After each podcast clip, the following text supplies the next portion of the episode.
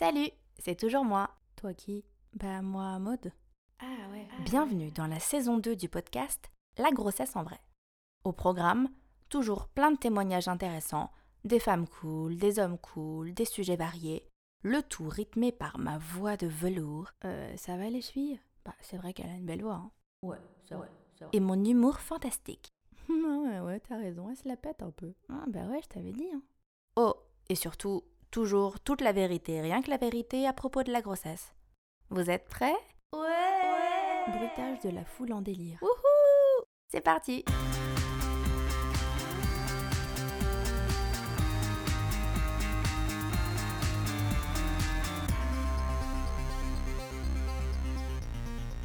Aujourd'hui, on aborde un sujet lourd dans ce podcast, celui de la fausse couche. En préparant cet épisode, je me suis questionnée sur le terme en lui-même, la fausse couche. Il y a quoi de faux dans cette expérience? La joie que l'on a ressentie en découvrant la grossesse, elle était vraie. L'amour ou l'attachement que l'on a ressenti pour ce tout petit bout de nous, il était vrai. L'espoir et la projection dans le futur, ils étaient vrais? La douleur, la peur, la colère, la culpabilité, le vide que l'on a ressenti quand tout s'est arrêté, ils étaient vrais. On n'a rien inventé, tout était parfaitement réel. Ce mot, fausse couche, qu'on nous jette au visage comme pour nous signifier que depuis le début la fin était scellée, il était insupportable. Cliniquement, la fausse couche correspond à un arrêt spontané de la grossesse avant la 22e semaine d'aménorrhée, environ 5 mois de grossesse. On la qualifie de précoce ou tardive selon son terme. Les symptômes, on les connaît, on les redoute, on les appréhende beaucoup. Saignements vaginaux, expulsion de tissus ou caillots de sang, douleurs au niveau de l'abdomen, dans le bas du dos et crampes ressemblant à des douleurs de règles. Je précise car c'est important de le savoir, ce n'est pas parce que vous saignez que vous faites forcément une fausse couche. Il faut simplement consulter. L'un des aspects les plus durs de la fausse couche est qu'elle laisse énormément de questions. Hormis le cas de figure de fausse couche répétée, on ne cherche quasiment jamais sa cause. Dans la grande majorité des cas, l'œuf présente des anomalies chromosomiques et n'est donc pas viable la grossesse s'arrête spontanément, une sorte de sélection naturelle très précoce. La fausse couche est banale, ce qui explique, à tort, le manque d'accompagnement lors de cette épreuve compliquée, parfois traumatisante. Selon un rapport très intéressant de la revue médicale The Lancet, il y a dans le monde 44 fausses couches par minute. 15% des grossesses se terminent en fausse couche. La fausse couche est extraordinairement banale. Alors, on ne te dit pas grand-chose, c'est comme ça, c'est pas de chance, c'est la nature, ça arrive tout le temps et partout. Alors pourquoi est-ce toujours autant tabou d'en parler? La fausse couche est passée sous silence. C'est un sujet considéré comme intime, embarrassant, gênant. On sait pas quoi dire, on sait pas comment réagir. Les gens n'ont pas envie d'en entendre parler. D'une certaine manière, on demande donc aux femmes de vivre ça seules et en silence. Si le corps se remet plus ou moins vite sur pied, je rappelle que la grossesse est un phénomène psychique également. Ton cerveau, ton cœur, ton esprit, ils ne comprennent pas tout ça. Ça n'a pas de sens d'être enceinte puis de ne plus l'être tout à coup. Il y a un deuil à faire, un chemin de reconstruction et de réconciliation avec soi-même et son corps. Lors d'une fausse couche, au mieux, un arrêt maladie peut être demandé, mais n'est pas systématiquement proposé ou accordé. Il n'existe à ce jour aucun protocole d'accompagnement psychologique de la fausse couche en France, ni quasiment nulle part ailleurs. Si vous vivez actuellement une situation de deuil périnatal difficile, que votre santé mentale vous préoccupe, s'il vous plaît, parlez-en, demandez de l'aide autour de vous.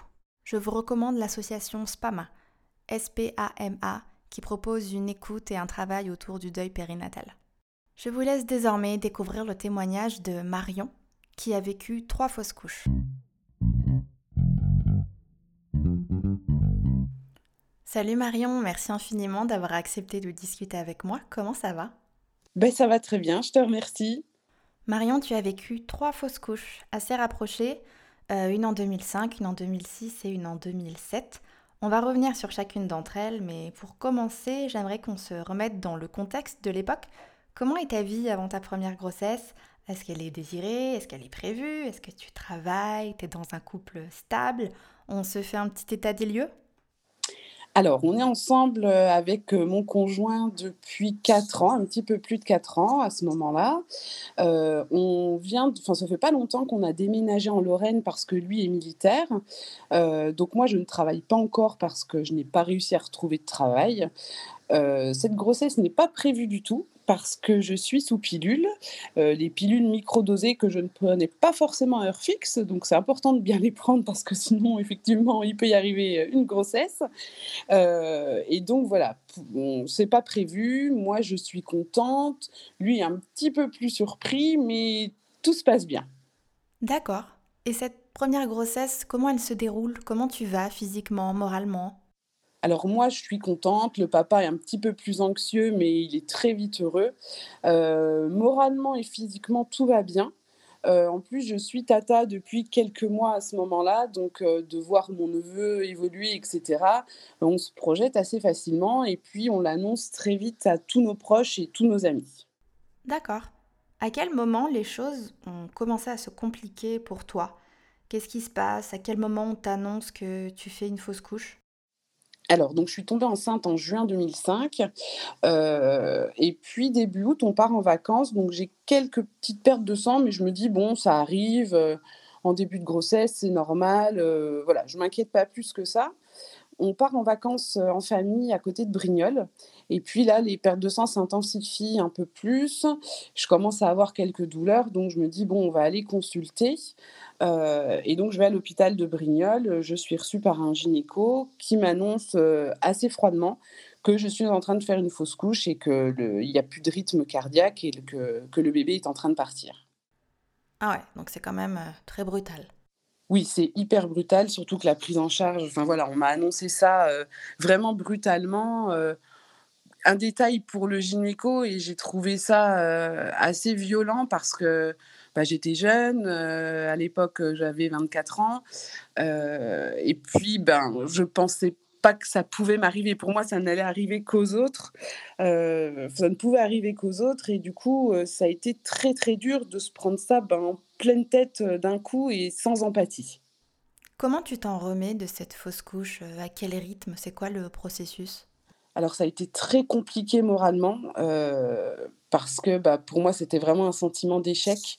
Mon mari a été d'un grand soutien, heu, il m'a beaucoup boostée, il m'a laissé quand même quelques semaines pour, ben, évacuer, pleurer, heu et cetera. Et ensuite il m'a très vite remotivée en me disant: «Bon allez, on va se battre, heu, on va y aller», mais voilà, j'étais un petit peu en colère contre le monde entier, mais c'est quand même vite passé et on on s'est dit: «Allez, bon, c'est arrivé une fois, ça arrive à une femme sur 3, c'est dommage, mais allez, c'est que ça devait se passer comme ça donc heu, faut penser à l'avenir». D'accord. Donc ta seconde grossesse qui arrive quelques mois plus tard, vous vous sentez prêt à la vivre, vous êtes prêt à retenter l'aventure? Exactement. Hem, alors mon mari qui lui était pas très enfant et cetera, il avait peur, ça a déclenché son son envie de paternité. Donc heu, on a tenté. 9 mois après, je suis retombée enceinte, heu et du coup, on y a cru. On s'est dit, «Voilà, tout va bien se passer, ça va être génial». Et malheureusement, elle ne tiendra pas non plus, cette deuxième grossesse. J'imagine que c'est un énorme coup à encaisser. Qu'est-ce qui s'est passé?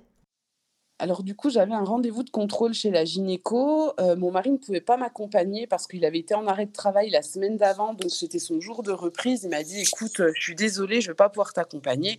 Je lui dit: «C'est pas grave, c'est juste un contrôle, c'est pas une des échos les plus importantes, heu, pas de souci» et donc heu, lors de l'échographie, la gynéco était assez silencieuse et elle m'a demandé si j'avais eu des pertes de sang, donc j'ai compris tout de suite que, heu, malheureusement, bah, c'était fini encore une fois. Et on t'explique pas, on te dit rien? Alors on me dit que malheureusement ça arrive, que c'est, la faute à pas de chance, mmh, voilà, en plus il y a eu beaucoup d'antécédents dans ma famille. Bon, je suis pas certaine que ce soit forcément héréditaire tout ça, mais voilà, en plus, bon, étant seule, c'est pas évident. Je dois appeler mon mari pour lui annoncer. Heu, bon, cette fois-ci, on l'avait annoncé à moins de personnes, heu, mais c'est important quand même de de parler du début de grossesse à notre entourage parce qu'au cas où ça se passe mal, il faut qu'on soit soutenu. Heu, donc bon, j'ai dû quand même appeler, heu, bah, tout ce petit monde. Heu, mais non, la gynéco n'explique pas le pourquoi. J'ai un petit arrêt de travail et on me dit qu'il vaut mieux pas me faire un curtage à nouveau parce que c'est ce que j'avais vécu pour ma première grossesse. parce que comme je l'ai eu quand même assez rapproché, du coup, ça allait abîmer mon utérus. Donc, on me dit qu'il va falloir que ben, je fasse ma fausse couche seule. Ouais, d'accord. je suis curieuse de savoir, j'espère que la question est, pas trop maladroite. La deuxième fausse couche, est-ce que elle est pire que la première dans le sens où c'est encore un coup dur ou est-ce que quelque part tu étais préparé dans un coin de ta tête à ce que ça arrive de nouveau?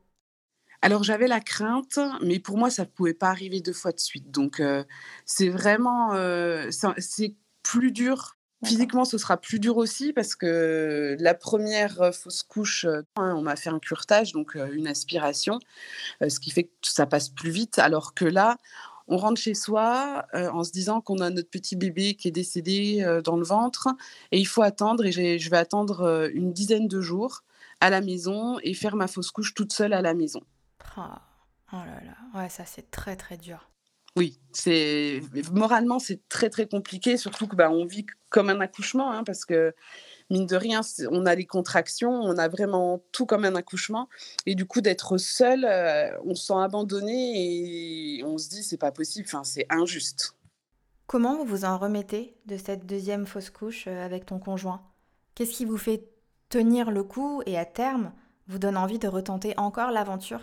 On se dit que malheureusement, c'est encore un coup du sort, mais qu'on est fort, qu'on va y arriver, qu'il n'y a pas de raison. Euh, on se dit, allez, bon, deux fois, c'est vraiment vraiment pas de chance, mais on se dit, allez, la troisième, ce sera la bonne.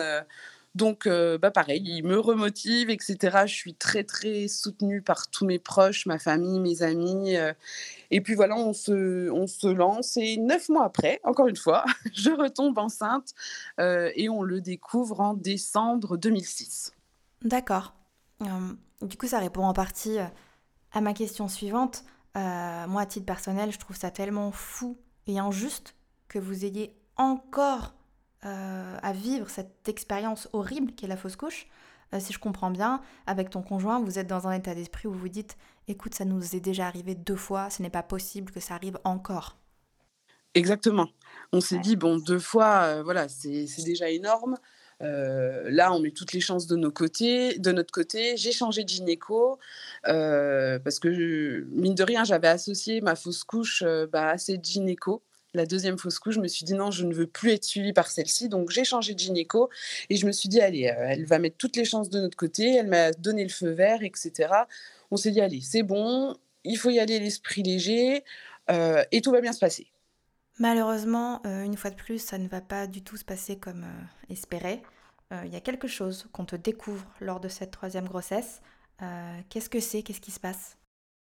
Alors, du coup, on fait des examens sanguins plus poussés. je suis beaucoup plus suivie et lors d'une prise de sang bah, pour vérifier la toxo, etc., on se rend compte que ma glycémie n'est pas bonne.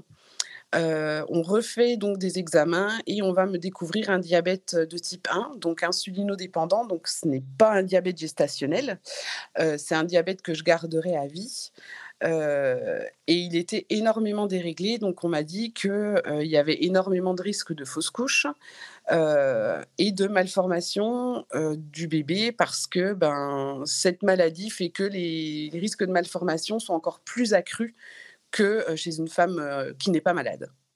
Ouais. Et ça s'est avéré être vrai. À quel moment tu fais ta troisième fausse couche? Alors, je suis hospitalisée à la maternité, donc à Nancy à l'époque, pendant une semaine pour qu'on puisse suivre le diabète, la grossesse. mon mari arrive à se libérer de son travail pour venir à la première échographie officielle. Et lorsque l'échographie commence, je vois rien à l'écran. Et j'ai compris tout de suite, et la, personne qui me faisait l'échographie m'a demandé si j'avais eu des douleurs et voilà, et j'ai compris que bah, c'était encore terminé, encore une fois. Alors clairement, je peux pas prétendre ne serait-ce qu'imaginer ce que vous avez dû vivre, mais si tu devais l'expliquer, l'exprimer, tu dirais quoi? On est dans quel état physique et émotionnel après toutes ces montagnes russes, toutes ces déceptions? Alors on se dit que que c'est pas possible, que que le monde est contre nous et qu'on n'y arrivera jamais. Euh, je me suis dit mais tout est fait pour que je ne sois pas maman Est-ce que est-ce que c'est des signes pour me dire ben non, tu n'es pas faite pour ça. physiquement, c'est compliqué aussi parce que, ben, pareil, on ne veut pas me faire de curtage. donc, je vais attendre 15 jours avant de perdre mon bébé. mon mari, en plus, est en déplacement à l'étranger à ce moment-là. Donc heureusement, ma belle-mère est venue un petit peu vers moi, donc elle était là pour m'accompagner dans ce dur moment. Et puis, comme ça n'a pas été très bien fait, j'ai pas été très bien suivie, s'en est suivi une infection, une anémie, donc des contrôles réguliers. Enfin, ça a été la pire des fausses couches, je crois. Ah ouais, l'enfer quoi. Quelque chose non seulement de très compliqué, mais en plus de très long de très long. Et puis en plus, bah, il fallait quand même avaler aussi la pilule de la maladie qui venait se griffer par-dessus. Donc euh, voilà, je l'ai très très mal vécu. Est-ce que tu peux nous parler un peu des mois, des années dans ton cas qui ont suivi?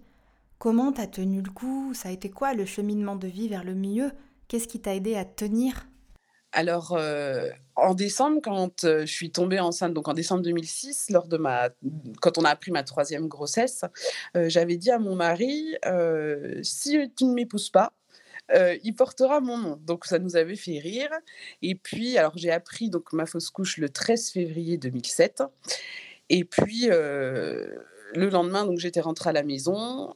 Et puis je lui ai dit alors, qu'est-ce que tu en penses? Est-ce qu'on se marie ou pas Et je lui ai dit, je ne veux pas que tout ça influe sur, euh, sur ta décision et il m'a dit oui. Donc on s'est dit allez, on va vivre euh, du positif, on va se marier, euh, on va faire la fête, voilà, on va passer à autre chose, on va voilà, on va on, va créer plein de projets. Donc on s'est marié assez vite, hein, on a prévu le mariage en juillet. et puis ensuite, donc, je me suis concentrée sur ma maladie parce que ma diabéto m'a dit il faut que le diabète soit hyper stabilisé pour que vous puissiez mettre toutes les chances de votre côté pour mener une grossesse à terme. Donc voilà, je me suis concentrée essentiellement là-dessus, sans penser à une grossesse. Je voulais déjà vraiment me concentrer sur ma maladie. D'accord. Bah c'est beau. Je trouve ça super beau, moi, d'avoir la, capacité, la force de se dire qu'après tout ce que vous aviez vécu, vous alliez combattre ça avec encore plus d'amour, encore plus de rêves, encore plus de projets On s'est dit, allez, apportons du positif. Là, on peut contrôler. Donc, euh, ce qu'on peut contrôler, eh ben, on va essayer de le vivre à fond. Et euh, mine de rien, ces épreuves-là, elles ont ressoudé notre couple. C'est où ça sépare, où ça soude. Euh, j'ai la chance d'avoir un mari qui, entre guillemets, cache ses émotions. Je ne sais pas si c'est une chance, mais qui est qui a toujours été d'un soutien incommensurable et qui m'a toujours boosté en laissant lui ses émotions de côté parce que pour lui, c'était moi qui vivais de plus dur. Ça t'a pris combien de temps de guérir de tout ça? Et d'ailleurs, est-ce que tu es guérie de tout ça? Alors ça m'a pris énormément d'années. Je pense que j'avais tellement peur de retenter que je me suis cachée derrière ma maladie inconsciemment. Euh, j'ai jamais trop réussi à régler, enfin réguler mon diabète. Euh, et je pense que mine de rien, ça m'arrangeait parce que inconsciemment, je me disais, bah, j'ai pas à retenter l'expérience. Euh, et puis comme je suis quelqu'un d'assez positive, euh, j'aime bien faire le clown, etc. Donc j'ai jamais trop, je me suis jamais trop plaint de tout ça. Sauf qu'en 2017, j'ai fait une grosse dépression parce que, bah, comme une cocotte minute, hein, au bout d'un moment, bah, ça a explosé. Euh, mais ça m'a permis de faire un gros travail sur moi. J'ai décidé de consulter une psychologue. Et puis, du coup, j'ai fait un énorme travail sur moi. Mon mari m'a beaucoup aidé et il m'a dit une phrase qui résonne encore. Et il m'a dit c'est pas parce on ne, peut pas retenter une grossesse, non pas parce que tu ne peux pas réguler ton diabète, c'est que tu ne veux pas. Et du coup, ça a résonné et je me suis dit oui, effectivement, c'est moi qui bloque parce que j'ai peur. Et du coup, bah, je me suis pris en main, j'ai perdu du poids, euh, j'ai réussi à réguler mon diabète euh, et on s'est dit, allez, dès qu'on atteint euh, le pourcentage d'hémoglobine glyquée dans le sang, c'est ça qui est important quand on est diabétique, on se lance mais on n'en parle à personne. Ah ouais, donc ça a quand même été extrêmement long parce que ta dernière fausse couche datait de 2007 et dix ans après, la dépression te rattrape. Oui, oui, dix ans après. Euh, ça a commencé par des petites crises d'angoisse, mais euh, c'était l'été, donc euh, je, j'avais fait le lien avec la chaleur. Je me disais, bon, voilà, ça va pas très bien parce que j'aime pas trop la chaleur, j'étais pas très bien et puis en fait, plus l'été avançait, moins ça allait et puis, bah, j'ai craqué, un soir, au mariage de mon cousin où je suis restée enfermée, dans le petit gîte pendant 2 heures, à pleurer, à pas pouvoir me lever et mon mari m'a dit, heu: «Je suis pas un lâche, je t'abandonnerai pas, on va y arriver». Heu, moi, je lui avais déjà commencé à lui parler de l'adoption en me disant: «Bah, c'est un moyen d'avoir un enfant qui aura besoin d'amour et j'aurais pas à passer par la grossesse». Sauf que lui, non, heu, il m'a dit: «Non, on va y arriver» et il voulait pas lâcher. Mais voilà, je pense que ça m'a fait du bien, ça aura mis le temps et cette dépression, heu, même si je pensais ne jamais m'en remettre au départ, m'a aidée à faire un énorme travail sur moi et à me poser les bonnes questions et à en être là où j'en suis aujourd'hui. Un long cheminement. En 2020, 15 ans après ta première grossesse, tu retombes enceinte. Est-ce que tu peux nous en parler de cette grossesse? Comment elle se déroule? Est-ce qu'elle est, est très anxiogène, redoutée? Est-ce que tu es suivie de manière particulière? Comment tu la vis? Alors, donc on décide, suite à mes résultats, sanguins, qu'on peut se lancer en décembre 2019. Donc on n'en parle à personne et au mois de février, j'ai quelques jours de retard donc je fais un test, heu, qui n'a pas fonctionné, donc j'ai été obligée d'en faire un le lendemain, donc c'était un gros suspense, heu et du coup, ça s'est avéré être positif, heu, donc je suis allée réveiller mon mari en lui disant: «Ça y est, c'est bon, on va avoir un bébé», très contente. Donc un petit peu stressée, mais bizarrement, j'étais sereine. Je me suis dit: «Cette fois-ci, c'est la bonne». Donc on l'a annoncé à nos proches, on en a parlé à quelques amis Mais on a attendu pour l'annoncer aux autres parce que c'est trop compliqué d'annoncer à tout le monde quand ça se passe mal. Donc on s'est dit: «Cette fois-ci, on y va mollo» et donc j'ai été très bien suivie, parce que, bah, maintenant on a rejoint notre famille, à Dijon. Donc je suis suivie, à l'hôpital de Dijon, et la gynéco a pris vraiment en compte, tous mes antécédents. On m'a donné un traitement spécifique pour justement faire tenir au mieux cette grossesse. Heu, donc j'avais une petite appréhension à chaque examen parce que forcément, hein, heu, on maîtrise pas tout, mais j'ai toujours été sereine au fond de moi en me disant que l'issue ne pouvait être que belle. Ah ouais, c'est fou cet instinct qu'on peut avoir parfois au fond de soi. Puis ouais, je pense que tu étais prête, tu avais fait un travail sur ton corps, sur ta tête, heu et puis on va dire que les astres ont été avec vous cette fois-ci. Aujourd'hui, ton bout de chou, il a bientôt un an? Euh, évidemment, c'est super émouvant de savoir qu'après tous ces coups durs, vous soyez devenus parents. Euh, tu peux être infiniment fier. Ton histoire, elle est super inspirante, je trouve. Euh, je voulais savoir, selon toi, de quoi un couple qui vit un deuil périnatal a le plus besoin? Il n'y a quasiment rien qui est mis en place pour faire face à ce genre de situation. Qu'est-ce qu'il faudrait proposer, selon toi, concrètement, lors de ces épreuves? Alors je pense que déjà, les médecins devraient être un peu plus empathiques, prendre le temps de bien expliquer parce qu'on annonce la fausse couche assez brutalement. Heu et puis on nous laisse un petit peu enfin voilà, on nous parle de curetage, de tout ça. On ne sait pas ce que c'est. Parce que quand on commence à vivre une grossesse, heu, on regarde les articles de puériculture, on va regarder les chambres, heu, le ventre, l'évolution du ventre, comment il va s'arrondir et cetera, mais on va jamais aller regarder forcément le négatif et je pense que le mieux, ce serait que les médecins prennent le temps de bien expliquer aux femmes, qui est ensuite un rendez-vous avec le papa pour savoir quels sont les ressentis de chacun. Euh, un petit suivi psychologique devrait être proposé systématiquement, plus ou moins gros hein, selon, selon les femmes, parce qu'il y a des femmes qui vont s'en remettre assez vite et d'autres non. Euh, et pourquoi pas, euh, je me dis, se proposer des associations ou des groupes de parole au sein des maternités ou des, hôpitaux pour pouvoir échanger avec des couples qui l'ont vécu. Ah ouais, clairement, ce serait, ce serait l'idéal. Toi, pour aucune de tes trois fausses couches, on t'a proposé euh, de l'aide, le contact d'une personne qui pourrait t'accompagner, d'une association. Rien ne t'a été proposé. Non, jamais. Jamais, on m'a pas proposé de suivi psychologique et je pense qu'il devrait limite forcer les femmes parce que on a envie d'être dans notre bulle, d'être soutenu en même temps. On a énormément de mal à en parler et je pense que un suivi psychologique par une femme, parce que bon, les hommes ne, ne comprennent pas forcément, hein, ils ne le vivent pas physiquement. Moralement, ils le vivent, mais physiquement, c'est pas la même chose, et, même psychologiquement, parce que en tant que femme, forcément, c'est nous qui portons le bébé, on ressent plein de choses. Euh, les hommes vont vivre la grossesse à côté de nous, mais euh, pas de la même façon. Mais c'est important aussi pour les futurs papas euh, bah, de pouvoir dire comment ils l'ont ressenti, etc. Parce que alors, les papas sont encore plus mis de, côté, hein, de toute façon. Mais voilà, je pense qu'il devrait y avoir systématiquement au moins un rendez-vous psy pour pouvoir poser des questions, trouver des réponses et qu'on se sente accompagné et non pas comme un, patient lambda à qui on dit bon ben allez voilà c'est pas grave, vous réessayerez.